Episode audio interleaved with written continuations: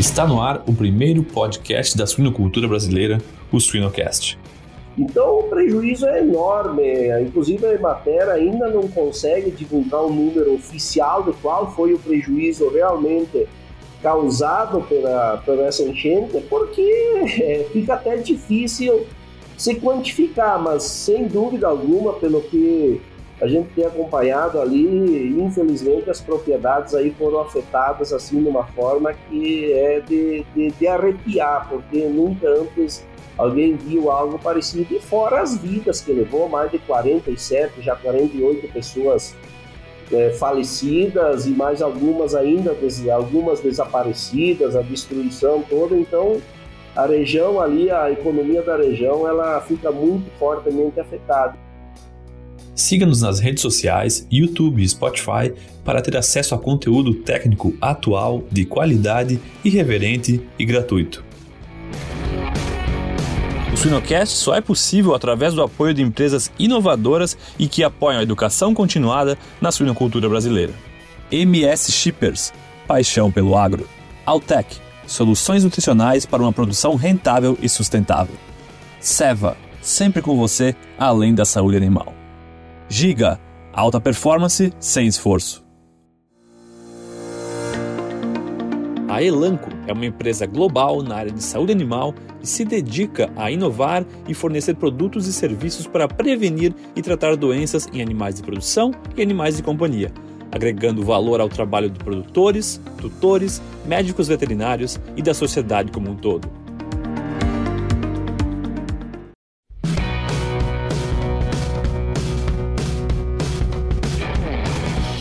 Sejam muito bem-vindos. Mais um episódio do SinoCast. Eu sou a Inês Andretta e hoje a gente está recebendo o Sr. Valdecir Folador, que acho que todo mundo conhece, mas fazendo uma breve apresentação, né? Valdecir é suinocultor e é presidente aqui da Associação de Criadores de Suínos do Rio Grande do Sul. Uh, Valdecir, bom dia. Muito obrigada por ter aceito esse nosso convite, por ter encontrado tempo para conversar com a gente, por estar com a gente hoje. Bom dia, bom dia, é um prazer estar aqui conversando contigo no SuinoCast, para a gente falar aí um pouco da suinocultura, enfim, abordar mais diversos temas aí relacionados ao segmento, à produção. Então, estamos à disposição aí para dialogar e, e levar mais informações a, a todos aí que nos acompanham nesse programa. Muito obrigada, Valdecir. É, sabe, eu teria um monte de pergunta para fazer para ti. Então, acho que a gente teria um monte de assuntos bons, né, para falar da suinocultura uh, gaúcha, né, tão eficiente, tão, tão organizada. Mas acho que é importante a gente usar esse tempo aqui também para falar das coisas não tão boas, né, que tem acontecido aqui no, no Rio Grande do Sul, é, é, especialmente esse último evento, né, que aconteceu, evento, nem sei qual palavra usar, é, a, a suinocultura nos últimos anos já, já, já vinha né, de, de, secas, de preços altos, aí, de insumos, de custo de produção alto, e, e agora, mais recentemente, né, uma, uma região importante aqui da suinocultura gaúcha foi atingida né, pelos, pelas, nem sei como categorizar, mas a enchente, o ciclone, essa, esse esse evento aí que foi um dos mais graves, né, da história natural do, do Rio Grande do Sul. Assim, o, os prejuízos eles são estão uh, sendo bem cobertos, eu acho, pela mídia, né, no sentido assim das cidades que foram afetadas, do número de feridos, das mortes, né? Uma coisa muito triste, mas a, a, o impacto na agricultura, na pecuária e mais especificamente na, na suinocultura, talvez eles não sejam tão cobertos assim pela mídia tradicional, né? Valdecir, dá para a gente calcular qual que é o tamanho do impacto que esse, que esse evento teve na suinocultura ou, ou ainda é difícil de fazer essa conta? Olha, Inês, na verdade, eh, a região onde pegou essa questão aí, essa cheia do rio Taquari aí, que foi, na verdade, um, algo assim fora de proporção, porque sempre teve enchentes aí todos os anos, ou cada dois anos no máximo, três, sei lá, de períodos em períodos a, a região ela é afetada por cheias porque está na parte vamos dizer assim mais baixa é, do estado e o Rio Taquari, o Rio das Antas tem uma grande bacia hidrográfica que ela se forma na parte alta do Rio Grande, na Serra Gaúcha, enfim, na região da produção. E, e aí, é, vamos dizer assim, as pessoas já têm a noção, já estão. Não digo nunca você está preparado para esse tipo de coisa assim, fora do normal, que a água possa chegar na tua casa e enfrentar enchentes, mas essa aqui realmente foi algo fora de proporção pelo grande volume de água que aconteceu em pouco tempo, aí muita chuva, 300, 400 milímetros, que levou a essa catástrofe aí do rio subir dessa forma e se transformar nesse tsunami, vamos dizer assim, de água vindo da Serra Gaúcha e se concentrando toda aquela, naquela região. No caso da suinocultura, uh, na região aí onde pegou as águas, eh, granjas comerciais que a gente tem conhecimento, acabou afetando duas granjas. Uma granja de um produtor é, que tem o, a, o, a, criação da fase de creche, onde ele recebe os leitões após o desmame e fica com eles até os 60, 70 dias. Quando eles atingem em torno de 23, 25 quilos, eles são encaminhados para os produtores que fazem a recria e a terminação. E por sorte, essa granja, três ou quatro dias antes, os leitões venceram o prazo de ficarem ali e foram transferidos para as granjas onde eles vão fazer a outra fase. Então essa granja teve prejuízos assim na forma de estrutural, né, na, na, na, questão realmente da granja, na destruição da granja, acabou uh, tendo a felicidade de não pegar os animais. Uma outra granja que também foi atingida pelas águas, uma granja comercial também, essa estava com em torno de mil animais praticamente pronto. Faltava aí 8, 10 dias para esses animais atingirem o peso para serem encaminhados ao frigorífico. Então ali, infelizmente, acabou sobrando em torno de 200 a 300 animais somente que se salvaram dessa cheia, porque pelas imagens que se viam, pelos vídeos que rodaram nas redes sociais, é, animais que conseguiram subir ao telhado, que de alguma forma ou outra é, a água jogou eles para fora, para as barrancas, aonde eles conseguiram se salvar. Então essa granja sim teve um prejuízo além da questão estrutural, teve o prejuízo dos animais. Certamente é uma granja que faz parte é, do sistema de integração, se não me falha a memória, eu acho que ele é pertencente à cooperativa lá da região da Cozuela, Dália, então, o grande prejuízo realmente do, do, do, valor dos animais acaba ficando com a cooperativa ou com a empresa a qual ele estava integrado, mas o produtor também perde, porque ele não vai ter renda daqueles animais que foram levados embora. Então, ele teve prejuízo dos animais, que seria da parte dele da remuneração pelo cuidado até a entrega, e afora toda a estrutura. E até ontem eu assistia num canal de televisão aí no Globo Rural é, onde realmente fizeram uma, uma reportagem focada muito a região ali da área rural, o que os estragos que ocasionou.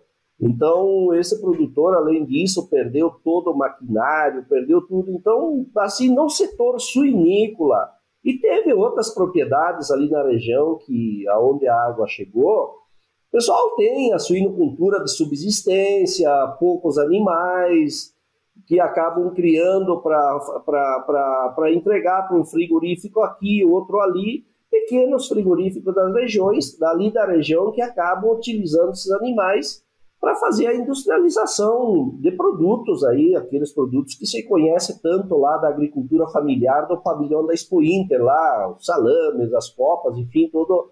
Então, muitos produtores também tinham essa suinocultura, vamos dizer assim, que não era uma suinocultura de tamanho comercial, mas para quem tinha lá 20, 30, 40 ou 50 animais, era tudo, era uma fonte de renda. Então, teve perdas também para esses produtores. Não se sabe quantificar quantos podem ter sido atingidos é, nesse, nesse aspecto, aí, no caso, falando dessa suinocultura menor.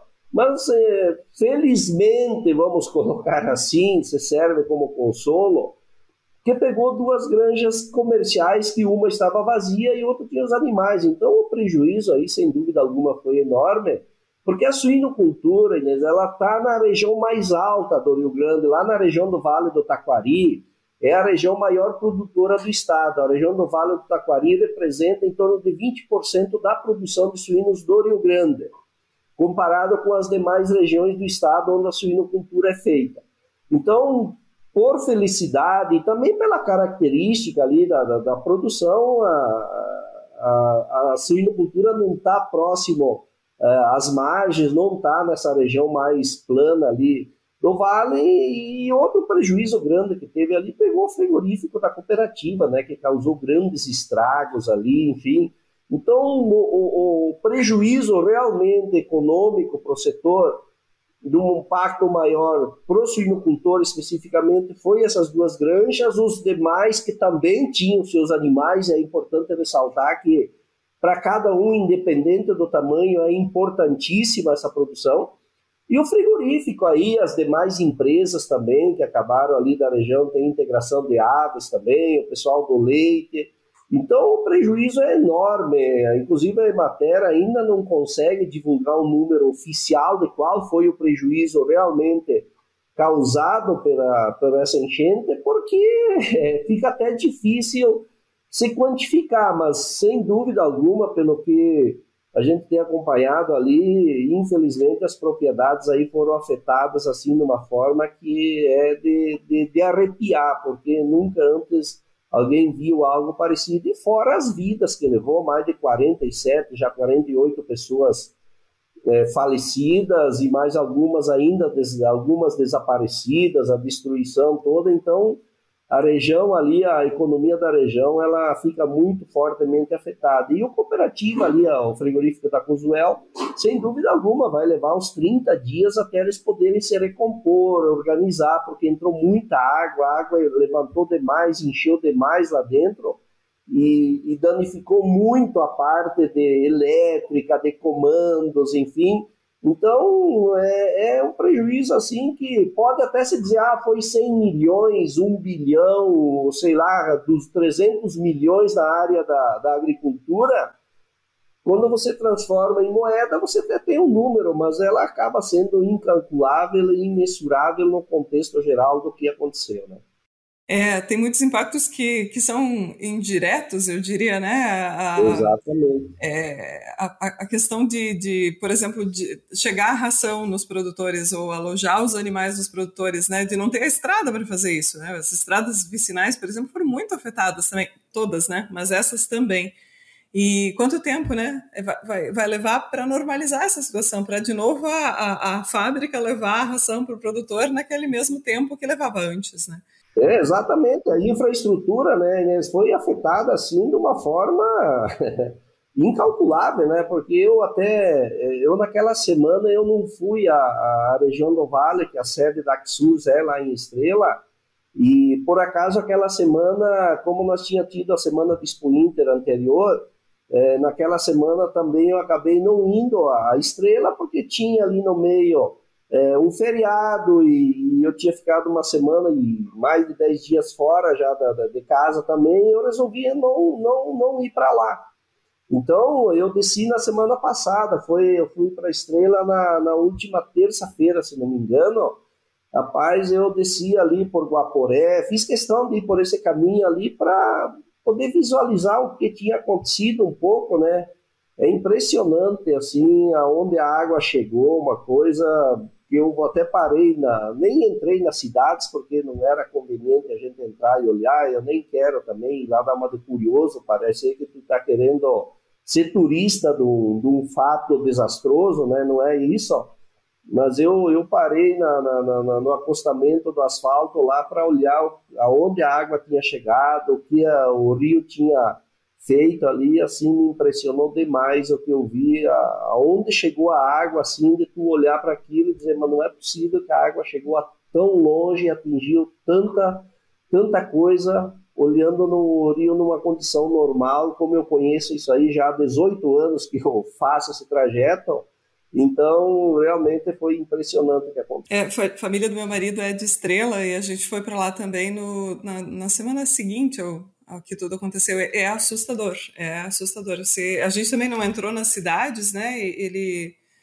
é, mas, mas você passa do lado do rio e vê a, a, a, marca, né, da água e fica imaginando, meu Deus, a, a, força, né? Você vê a árvore, tudo, a vegetação, né? Você vê tudo mexido, você fica, poxa vida. E eu acho que, me permita, não sei se todo mundo vai concordar com isso, mas eu acho que tem até um impacto psicológico, talvez, a gente possa dizer disso, né? Porque... Eu até, no, no, dia que eu fui para lá, Inês, eu tinha, tinha uma reunião lá na Câmara de Vereadores em Lajado, que foi chamada pela Frente Parlamentar da Agropecuária da Assembleia Legislativa, onde reuniu lá todas as entidades do setor, os sindicatos dos, da, dos trabalhadores rurais, FETAG, enfim, todo mundo, justamente para discutir as medidas que se vão, que, que iríamos trabalhar, capitaneados pela Assembleia Legislativa, pro, voltada para o produtor rural, olhando o estrago é, é, da, do produtor rural. E aí a reunião foi na, na, na, na, Câmara de Vereadores de Lajeado, que fica no terceiro piso, o plenário. E aí, tá, quando terminou a reunião, eu desci. E aí eu vi que o pessoal estava limpando ali dentro do primeiro piso, né? Que fica longe lá, fica bem para cima. E eu perguntei para uma senhora que estava lá fazendo limpeza Digo, tá, mas a água veio até onde aqui nesse primeiro piso? Diz, olha, olha a marca na parede, e dava mais de um metro, e aí ela me levou no segundo piso, subiu uma escadaria, abriu uma janela, diz, olha, olha aqui para os diques lá, que é o Parque dos Diques, diz ela, isso aí tava tudo cheio, então assim, foi uma coisa assim, fora de proporção, que antes, nunca antes tinha acontecido isso, a água sempre enche o Parque dos Diques, aí, enfim, ela até é, mas uh, da forma que foi e aonde atingiu naquele prédio, onde tem a Câmara de Vereadores, assim, é de tu olhar para aquilo lá e ficar pensando, mas é possível ter subido tanto, né? Então, realmente, aquilo que tu falou, o impacto foi muito, muito grande. É, e, eu, é, eu acho que você colocou bem, Valdecir, é, é a situação, assim, a gente pode dar número para os prejuízos, né? Mas para a pessoa, ah, perdeu... Uh, um, um animal, mas era o que ela tinha. Então, poxa, né? É, é a, a, proporção do prejuízo é muito particular para cada pessoa, né? Eu, e eu, eu acho, não sei também se, se você concorda ou não, mas a, a região vinha já de uma situação de, de, de alguns anos de, de, de, um certo sofrimento, assim, as secas que se prolongavam, né? E aí, no caso da suinocultura, a questão dos preços muito altos, assim, dos custos de produção muito altos. As próprias, uh, algumas cooperativas, especificamente uma, né, deixando de funcionar ali na região, e isso tudo foi se somando, né, para chegar nesse momento e ter, ter esse prejuízo ainda maior.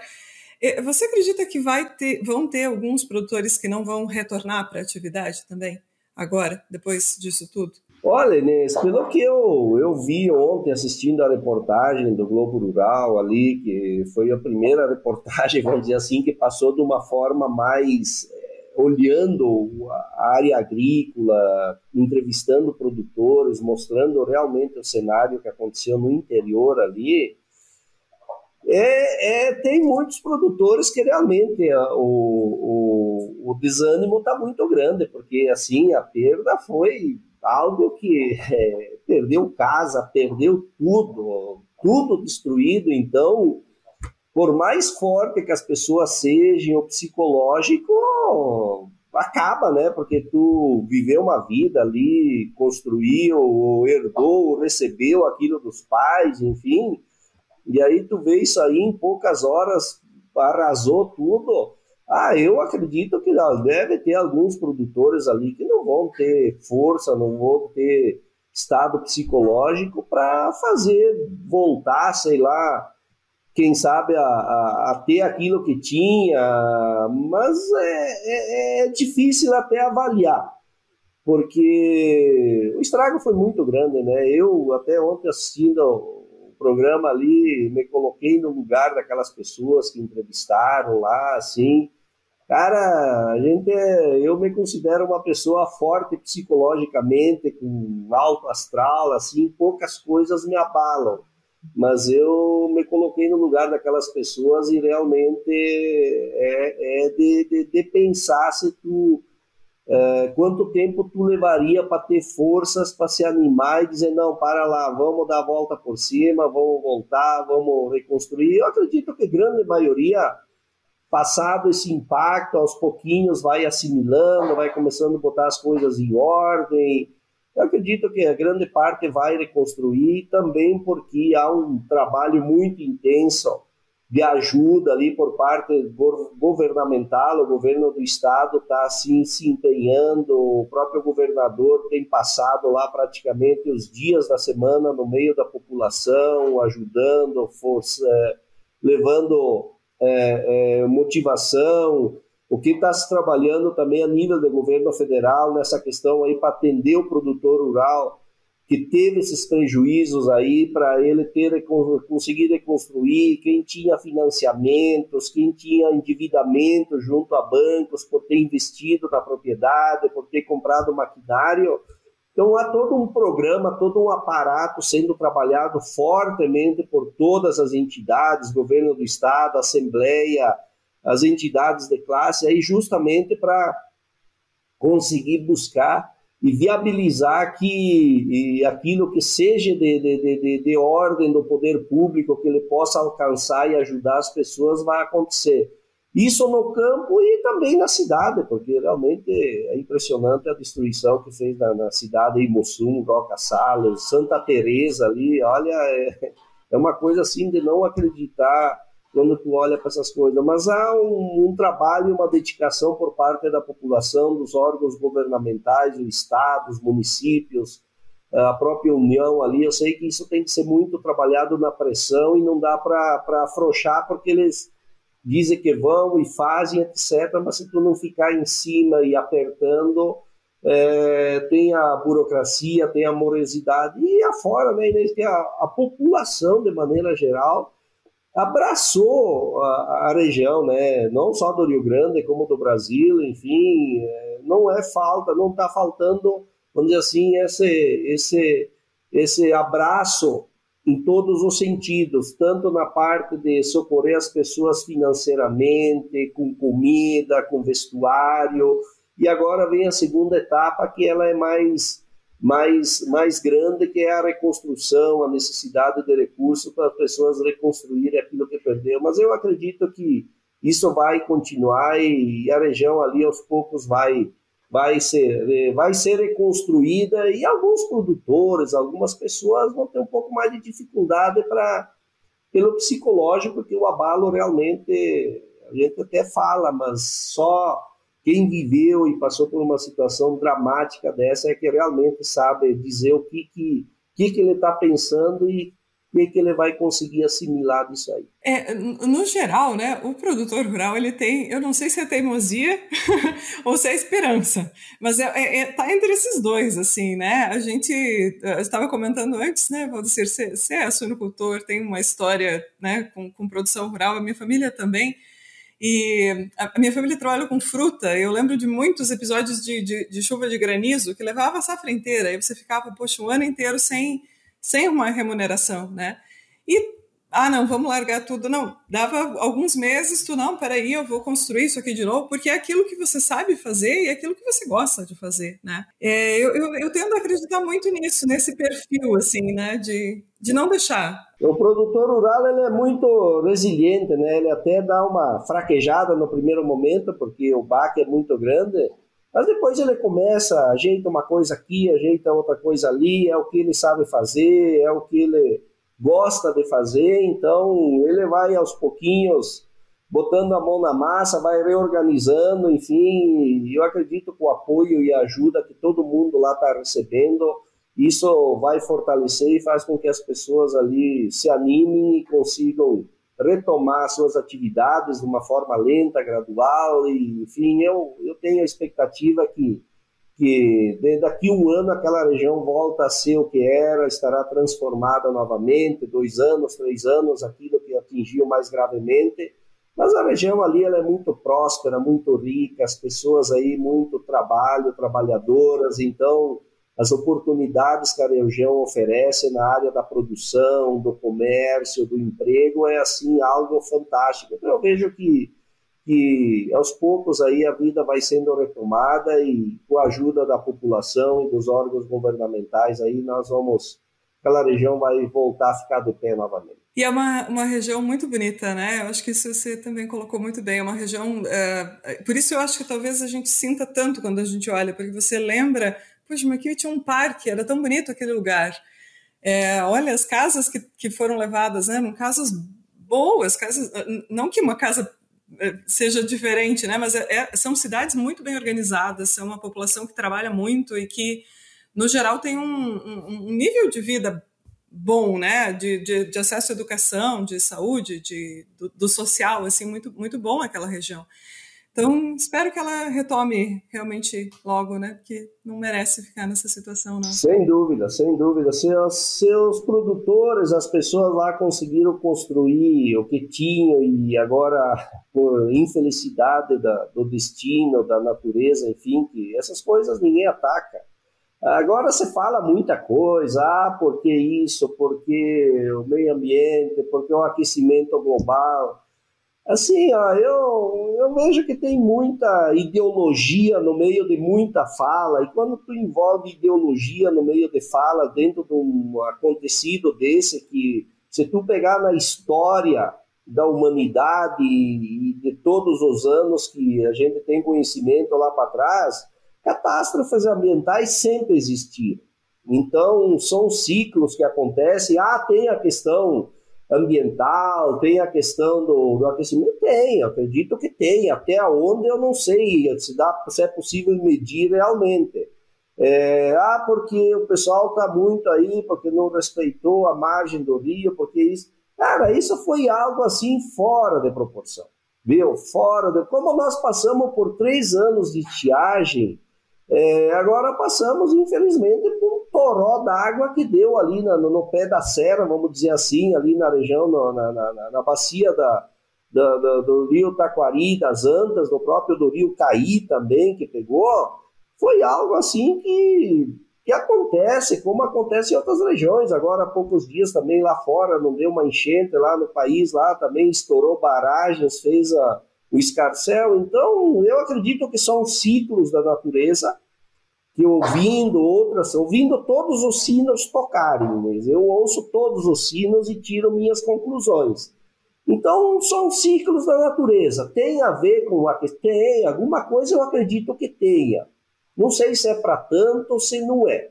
Mas a natureza é feita de ciclos, como a suinocultura é cíclica. Nós somos é um ciclo de bom, de bonança, de preços bons, de aí vem um outro ciclo de prejuízo, de empate de dinheiro, como é na avicultura. Agora o pessoal do leite está vivendo um ciclo terrível de prejuízos, como o ciclo da soja, do milho, do trigo teve ciclos com preços ruins que o produtor plantava e colhia e mal fechava a conta, às vezes faltava um pouco. Agora, nos últimos anos, foram ciclos excepcionais.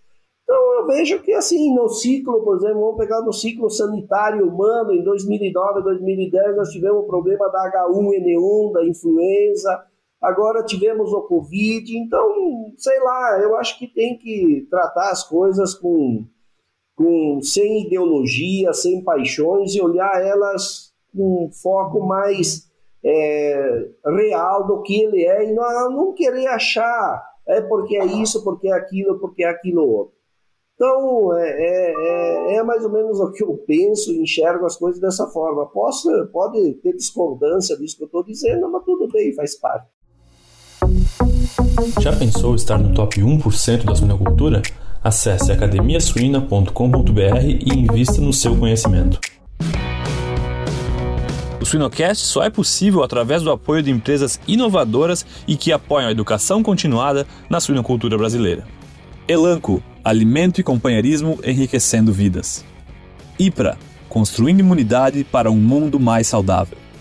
DSM Firmenich, moldando o futuro dos cuidados com suínos. E se a sua produção fosse mais rentável? As tecnologias nutricionais da Altec potencializam a produtividade dos suínos de forma sustentável e maximizam a rentabilidade do seu negócio. Acesse nosso site www.altec.com.br e saiba mais.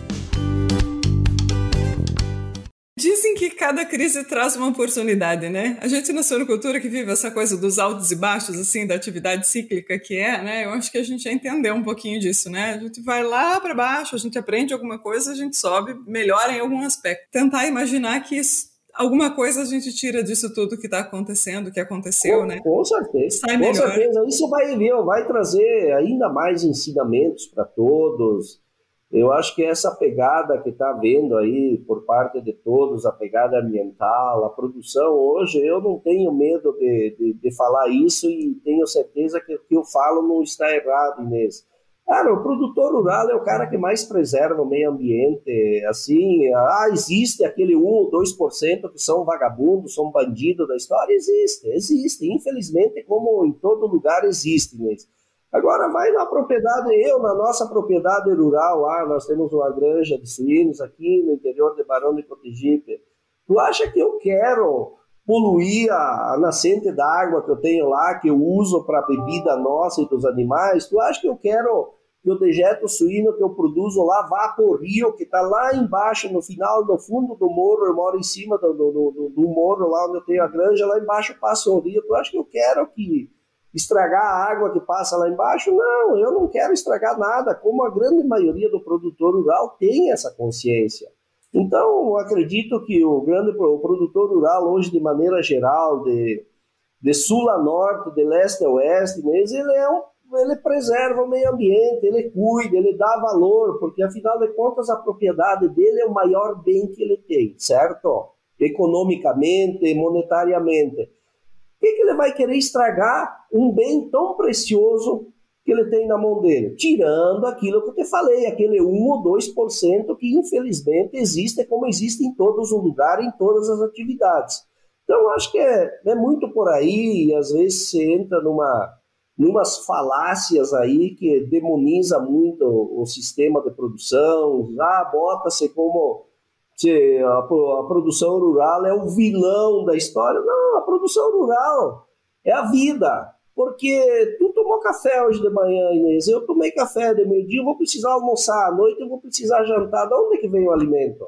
Então, acho que está faltando um pouquinho é, por parte de uma, uma, uma certa é, parcela da sociedade mais radical ou que enxergam as coisas só de uma forma torta, começar a olhar um pouco diferente. E não adianta, quem que é hoje, por exemplo, aqui, quem que é o ser mais importante? Somos nós. Nós somos os seres importantes sobre a face da Terra. Vamos cuidar onde o ambiente que nós estamos? Sim, vamos é, é, pedir para que todos cuidem, vamos ter as legislações para que todos cuidem? Sim, vamos fazer tudo isso. Nós vamos olhar, o que, que adianta eu achar isso, achar aquilo, e daqui a pouco eu caio morto aí, daí você foi. Eu deixo descer, viro nada. Então, acho que tem que parar um pouquinho com algumas coisas, na minha opinião, que se está demonizando demais, se batendo demais. Ah, porque o produtor é, a agricultura familiar é o supra-sumo da coisa e o restante é lixo. Não, todo produtor rural é importante para botar alimento na mesa. Ah, porque aquele que produz soja só produz commodity para exportar. Não. Da onde é que vem a carne de porco? Do soja e do milho. Da onde é que vem o leite? Do soja e do milho. Da onde é que vem o bife de frango lá no prato? Do soja e do milho, esses três, esses três segmentos da a, a carne bovina, que hoje também o boi é tratado com grão. De onde é que vem a proteína que nós, nós nos alimentamos? Cara, é feito de soja e milho, então existe uma parcela da produção que é destinada para produzir isso, existe uma parcela da produção que é destinada para o mercado. Então, sabe, tem, tem uma, uma, uma, uma questão aí que eu não acho certa, enfim, mas sociedade é assim, né? Nós temos é, divergências, convergências e temos que saber viver com isso. E nós, eu como líder de classe, Inês, eu procuro sempre colocar coisa dessas formas. Eu não quero que ninguém seja mocinho e ninguém seja bandido na história. Bandido é aquele 1 ou 2% dos meus colegas que não estão nem aí. Agora, os 97%, 98%, cara, são gente de direita, gente que cuida, gente que trabalha, gente que preserva. É, eu tenho esse sentimento também. E, e até eu, eu aqui moro em Porto Alegre, trabalho na universidade, muitos alunos é, não têm, apesar de estarem, estarem dentro de cursos rurais, assim, não tem um vínculo com, com a produção ou com o produtor rural. E muitas vezes as pessoas tendem a se, não sei, distanciar né, da, do alimento e da produção. E aí elas começam a imaginar coisas que, enfim, chega para elas um vídeo e elas acreditam que aquele vídeo mostra a realidade completa do setor. E como você disse bem, é um e dois fazem a coisa errada. Assim como tem um, um e dois médicos ruins, engenheiros ruins e assim por diante, né? Mas eu sempre gosto de brincar assim, é, dentro do teu apartamento aqui em Porto Alegre, você, você fecha um quarto e deixa aquele quarto preservado para a natureza. Não, mas na, na, na, produção a gente faz isso, né? Na, na propriedade rural tem lá um, um percentual que você respeita. O produtor rural pode separar um quarto da casa dele, ou dois, ou a área que ele poderia sentar lá para tomar um mate no final do dia, ele sim tem que preservar. Exato. E cadê é. os outros? Sou só eu na história, né? Então, a é. gente, aos poucos tem que ir desmistificando e colocando as coisas mais ao lugar, porque realmente aí tem 1 ou 2%, vou dizer 1% das pessoas que acabam levando para esse viés. E tu sabe que é, notícia ruim dá mais ibope do que notícia boa. Infelizmente, notícia ruim dá um ibope assim, as pessoas olham que é uma maravilha. As notícias boas e outras, a gente vê passar 90% de notícias ruins nos telejornais e 10% de coisas boas. Por isso que eu assisto pouca televisão, procuro ler, acompanhar, me informar, tá atualizado com tudo que acontece no Brasil e no mundo, não posso também não ficar é, alienado às coisas, né, Inês? Mas assim, é, tu senta na frente da televisão para olhar um telejornal, cara, tu sai destroçado. Então, é complicado, complicado. É, eu, eu, particularmente acho, vou dizer que a gente tem um papel importante nessa, nessa questão de comunicar o que a gente faz bem, né? E eu acho que isso, assim, claro que cada um faz e tem, faz o que consegue, né? Mas eu acho que a gente precisa, no geral, a gente, não nós dois, a gente que está envolvido com a produção animal, que está envolvido com a, com a, produção agrícola primária, enfim, é tentar fazer um esforço extra para comunicar mais, porque a gente tende a conversar muito com quem já está catequizado, entre aspas, né? Quem, quem já conhece o, o, meio. E não, vamos lá falar com o cara que, é, que decidiu parar de comer carne. Por que, que ele decidiu parar de comer carne? Que, que, que, informação chegou para ele? Porque ele pode decidir não comer carne, mas que seja por uma informação correta, né? Mais, mais correta possível, mais abrangente possível. E muitas vezes não é essa a situação. Muitas vezes chega para aquela pessoa uma informação distorcida, uma informação desse 1%, né? uma informação parcial. E, e, e nem a gente deve passar uma informação parcial de que tudo é lindo, maravilhoso, mas também não chegar para essas pessoas que compram e que muitas vezes são influenciadores de outras pessoas ainda, uma informação totalmente ruim, né? Tu sabe, Inês, que isso que tu falou, realmente, nós agora estamos... É, é, o, o, nosso segmento, as nossas entidades estão mudando um pouco, já vem mudando há muito tempo, mas cada vez mais caminha para essa mudança. Nós falamos demais para os nossos o que é bom e tá, tá vendendo demais para os nossos. Cara, para os nossos não precisa vender, nós já estamos batizados com isso. Nós temos que vender para o público que é o nosso cliente. Tanto é, Inês, falando nisso, ó, por exemplo, tu pegar a carne suína, 10, lá em 2010, o nosso consumo médio per capita era 13 quilos. 2023, pelos dados do IBGE, o nosso consumo per capita passou para 20,4 quilos. Por quê? Porque através de um trabalho feito pela Associação Brasileira de Criadores de Suínos, que é a nossa ABCS, a qual a Axurs é, é afiliada e faz parte, a ABCS tem 16 entidades estaduais, cada estado tem uma entidade que nem a Axurs no Rio Grande do Sul, e nós formamos a ABCS, que vamos dizer assim, a nossa federação da suinocultura do Brasil, que representa os produtores ela vem fazendo um trabalho para desmistificar, levar a informação certa ao consumidor, aos profissionais da área de saúde. É, por isso que nós agregamos esse valor, saímos de 13 para 20,4. Então é um crescimento, começamos a falar isso que tu falou para as pessoas que precisa ser falado, desmistificando, mostrando a produção, fazendo um trabalho junto com os grandes grupos de atacado e varejo do Brasil, levando esse pessoal, inclusive o, o, o açougueiro lá do, do, supermercado, o repositor de gôndola, levando para dentro das granjas, levando para a fábrica de ração, levando lá na, na, na, base de produção, dizendo, olha como que é feita a suinocultura. Então as pessoas se conseguiu fazer essa nova educação do consumidor brasileiro, mostrando a realidade da produção e que, que, que carne é aquela que tu está consumindo, que tu está indo comprar no mercado. Então hoje chega lá o consumidor que não conhece o processo, não conhece o que é a carne suína, o cara da gôndola está instruído, está treinado para dizer não, a carne suína ela é produzida, o porco come milho, farelo de soja, vitaminas, minerais e toma água potável. Vive num ambiente controlado, com ambiente, quando é calor, você proporciona um ambiente melhor para ele ficar bem, quando é frio, você proporciona calor para ele ficar bem os dejetos são armazenados, são guardados e depois vira adubo orgânico para produzir o milho, soja que o animal vai comer, ou a pastagem que a vaca de leite vai comer para fazer leite, ou que o boi de corte vai comer para fazer carne. Então você faz esse trabalho. Nós começamos a falar para fora, mas falar para fora para o público certo. Quem que é o público que nós temos que falar? Não adianta nós falar para o grande público, é, é, botar lá gastar milhões em propaganda na televisão que custa caro, que não sei o quê.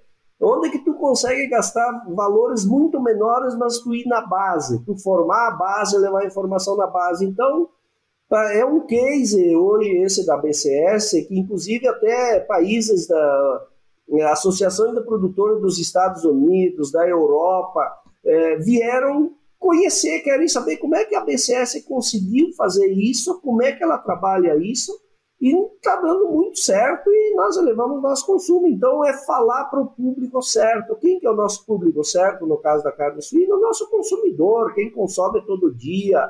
Mostrar todas as coisas boas que nós temos e que o produtor ele é, é extremamente profissional e trabalha é, pensando no melhor da porteira para dentro para entregar o melhor produto da porteira para fora até a gôndola no supermercado. O que, que eu costumo dizer né, sempre? Eu, além de suinocultor, eu sou consumidor. Eu, quando vou lá no supermercado, como você, como todo mundo, tu vai lá na prateleira e tu pega e tu olha aquele produto e a data e a validade, por quem que foi fabricado. Tu quer comprar um produto ruim e levar para casa para te dar uma dor de barriga? Não. Então, por que que eu vou querer produzir um produto mal produzido para o consumidor talvez pegar uma vez e nunca mais chegar perto, dizer, não, aquilo ali não presta, aquilo ali me faz mal. Então, é, eu acho que é um pouco é, é disso também que a gente tem trabalhado e eu tenho sempre falado para os produtores do interior do Rio Grande, quando eu tenho oportunidade de fazer palestras, reuniões, gente, antes de você ser produtor, você é consumidor. Porque o que você produz, você come. Você produzir, produziria algo que tu não daria para tua família consumir? Então pensa nisso. Então acho que é, é, é trabalhar esses aspectos e, e, trabalhar o público, o grande consumidor lá fora, para que ele conheça realmente a nossa cadeia produtiva e como ela é feita e toda a responsabilidade que tem nela. E a gente tem muita coisa boa para comunicar, né? Esse eu acho tem, que é o lado tem. legal da nossa, da nossa profissão, eu diria assim, né? Olha quanta coisa bacana. A própria, eh, falando da suinocultura gaúcha, né? Olha tudo que aconteceu e tal. Mas é uma suinocultura eficiente, é uma suinocultura organizada, são produtores. Eu sempre brinco que eu tenho alguns tios que são suinocultores integrados e que, poxa, eu dou aula de, de mas eu não discuto suinocultura com eles, porque dentro das fases onde eles trabalham, eles sabem muito mais que eu né, de, de, de, de, treinamento, de cuidado com os animais, de, né, de dedicação e tal.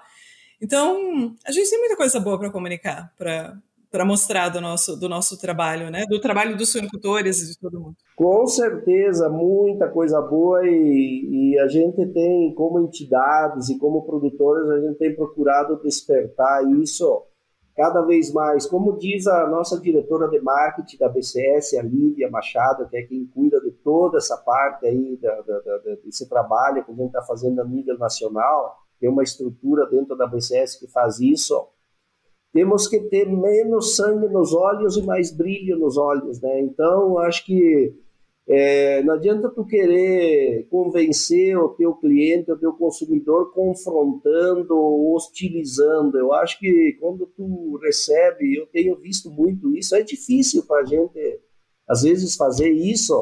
Quando tu recebe um, das pessoas que não têm o conhecimento, uma visão distorcida um pouco das coisas, e tu entrar no embate. Não entra no embate, deixa a pessoa falar sozinha que morre imediatamente. Porque quando tu entra no embate, tu dá pano para manga e aquilo fica rodando, fica rodando. E se a pessoa vem, deu uma paulada, tu se recolhe, é difícil recolher. Mas tu se recolhe, tu já não já mata o assunto por aí, né? Então é isso, né? Eu acho que tem que trabalhar com inteligência. Eu a cachorra aqui que resolveu começar a coar agora. Querida, ela quer opinar também, tá certa? ah, muito bom, Valdecir, muito bom. Eu acho que a gente saiu de um assunto lá que é triste, né, de tudo que aconteceu e da, na verdade sim, talvez até da sequência, né, de acontecimentos. Essa região também sofreu muito com as secas, com as secas, né, foram alguns anos. Mas a gente chegou num ponto que é bonito, né? A, a suinocultura e o suinocultor e os agricultores, eles têm uma, uma resiliência, se usou a palavra certa, de que vai, vai fazer voltar o que era nessa região e a gente vai ter muito bonito ainda dessa região para comunicar. Que é uma pena que essa região esteja chegando, talvez, para a grande mídia lá, nesse momento, né? Se tivessem chegado alguns meses atrás e mostrado como é bonita, como é organizada, como era desenvol... É, é desenvolvida essa região, é, tinha, tem muita coisa bonita para comunicar dessa região também, da suinocultura e da, das cidades, de, de, tudo. Tomara que chegue a, a boa imagem aqui um uhum. pouquinho. Sem dúvida. Não, mas Inês, eu acho que como tu falou, a suinocultura do Rio Grande hoje ela é feita em mais de 300 municípios, ela gera muito emprego, muita renda, muita distribuição de divisas, de dinheiro, porque vamos dizer assim, ah, tu precisa ser, vamos usar um número aqui só para quem vai nos ver, nos escutar entender. Tu precisa 100 reais para produzir, certo? O produtor precisa ter 100 reais na mão para produzir X. Lá no final, quando você. O que, que sobra para o produtor desses 100 reais? Cinco ou seis, o resto é distribuído para muita gente que está na tua volta, seja para quem fornece o insumo, para quem tem, tu precisa contratar para trabalhar nas granjas, tu tem que pagar todas as questões para quem trabalha contigo na granja, você tem que construir, você tem que pagar para o transporte, você tem que pagar para o material de construção, você tem que pagar a conta de energia elétrica, você tem que pagar, pagar, pagar, pagar. Então, cada 100 reais que eu preciso para produzir, eu vou ficar com dois ou três ou cinco, quem sabe 10 no final. Os outros 90 vai para a mão de muita gente que está na minha volta, né? Então, é a distribuição de renda que ela proporciona é assim algo extraordinário. Não fica com o produtor esse dinheiro, não fica dentro da cadeia produtiva somente. Ela é distribuída num grande público que precisa para fazer atividade. E o nosso estado hoje ele tem a suinocultura aí, onde ela é feita assim uma importância social e econômica sem precedentes, né? Pega na região do Vale, pega aqui na região norte do estado, a região noroeste, a região da Serra Gaúcha, a região da produção, que é aí próximo a Passo Fundo, a região do Rio da Várzea, que é na região de Rondinha, Sarandi. Então, assim, ó, é uma atividade que ao entorno dela são milhares e milhares e milhares de gente, de empregos que recebe de forma indireta indireta e no efeito renda que ela causa. É isso aí. É, ela distribui renda, ela trata mais dejeto do que trata aqui em Porto Alegre, na cidade, né? Ela ajuda a preservar, ela produz produtos de qualidade. É, a gente faz muita coisa bonita, que a gente possa comunicar mais isso, né, Valdecir? E é, fala menos. Vamos, a gente tenta, tenta botar para fora cada vez mais, às vezes é, demora um pouco, é um pouco mais, mas eu acho que a gente tem que, assim, falar das coisas que talvez não são tão boas, mas nós temos que falar das coisas boas, porque, cara, dentro da, da, do nosso segmento, de maneira geral, do produtor rural, de todas as produções, seja da área da produção vegetal, na área da produção animal, assim, nós, cara, temos um universo é, fantástico e coisas boas para mostrar a tecnologia, o quanto nós avançamos, o quanto se evoluiu, é, aquilo que se aplica no campo hoje, a profissionalização do produtor. E assim, eu sempre falo que para ser suinocultor, Inês, primeiro tu precisa ter vocação, porque senão tu não é. Mas junto com a vocação, ninguém entra também por vocação se não for ter uma atividade economicamente que vá te render é, dinheiro para tu, tu sobreviver, pagar tuas contas, ter teus confortos, sustentar tua família. E assim é para quem produz leite, assim é para quem produz aves, assim é para quem faz lavoura, assim é para quem faz bovinocultura de, de corte. Enfim, todos os segmentos do, do, do, setor primário, o produtor rural ele é vocacionado. Passamos por três anos aí de seca, levando embora lavouras, uh, soja, milho que não deu, é, custos altos, mas o produtor está ali, ah, porque a atividade dele, porque é a principal produção, a, a, principal profissão e é o que ele tem. Sim, mas ele continuou ali, não, não, esse ano não deu, ano que vem vai dar, o ano que vem não deu, mas no próximo vai dar, uma hora vira o jogo. Então o produtor tem sempre essa aqui. Depois dessa fase ruim, complicada, ali na frente vem a boa, então ele, ele, ele tem muito essa esse, esse espírito de, de, de, não desistir e continuar, porque é a atividade dele e o que ele sabe fazer de melhor. Né? É isso aí. E porque ele faz bem, né? Exatamente. Vou dizer quantos anos é suinocultura? Última pergunta, prometo.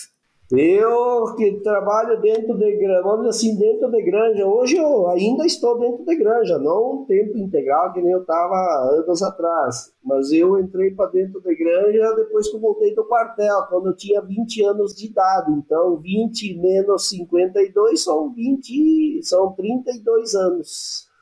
Muito bom. Vou dizer obrigada pela, por ter compartilhado o tempo com a gente, mas assim, principalmente por todo o trabalho que você faz né, com, com a Axurs, né, defender os interesses da, da, da suinocultura, dos produtores. É, como tu disse bem, nem sempre as mil maravilhas, né, sabendo que tem muita coisa que a gente, enfim, momentos que não são tão bons, mas sabendo que é uma atividade muito bonita, muito organizada e que, enfim, entrega muita coisa boa também. Obrigada por tudo isso. E vamos continuar, vamos continuar nos dedicando aí na associação também, sempre olhando é, para. Eu sempre digo que a entidade, a Axurs, é a voz do produtor da porteira para fora, porque da porteira para dentro cabe a cada um fazer bem feito. Então, da porteira para fora tem que ter alguém, uma entidade que represente e que trabalhe os assuntos que talvez possam vir, possam ser criados, coisas e condições que dificultem a vida do produtor da porteira para dentro. Então, a entidade ela procura fazer isso da melhor forma possível, atendendo todo o anseio do produtor e sempre olhando no desenvolvimento do setor como um todo. Muito bom, muito bom. Valdecir, obrigada pelo teu tempo, por ter compartilhado tanta coisa aqui com a gente hoje. É, obrigada mesmo por ter aceito o convite e vir aqui conversar com a gente. E sempre à disposição, estou aí, se tiver mais diálogo, mais conversa, quiser que eu vá falar para os teus alunos lá da faculdade, pode me chamar que eu tenho, eu quero ter essa conversa franca, essa conversa aberta, tranquila. Eu acho que é importante a gente poder começar a entrar por dentro do mundo universitário, das escolas, enfim, para o aluno urbano, para ele saber que o leite não vem da caixinha lá na prateleira do supermercado, ele tem todo um processo. A carne suína também não é lá na bandejinha, ela para chegar lá tem toda uma história. Então acho que, que a gente está à disposição aí para poder comunicar com toda a sociedade. Excelente, portas abertas sempre, ser. Muito obrigada e obrigada a todos que ficaram com a gente até, até aqui, né, que nos ouviram. E até a próxima. Um abraço.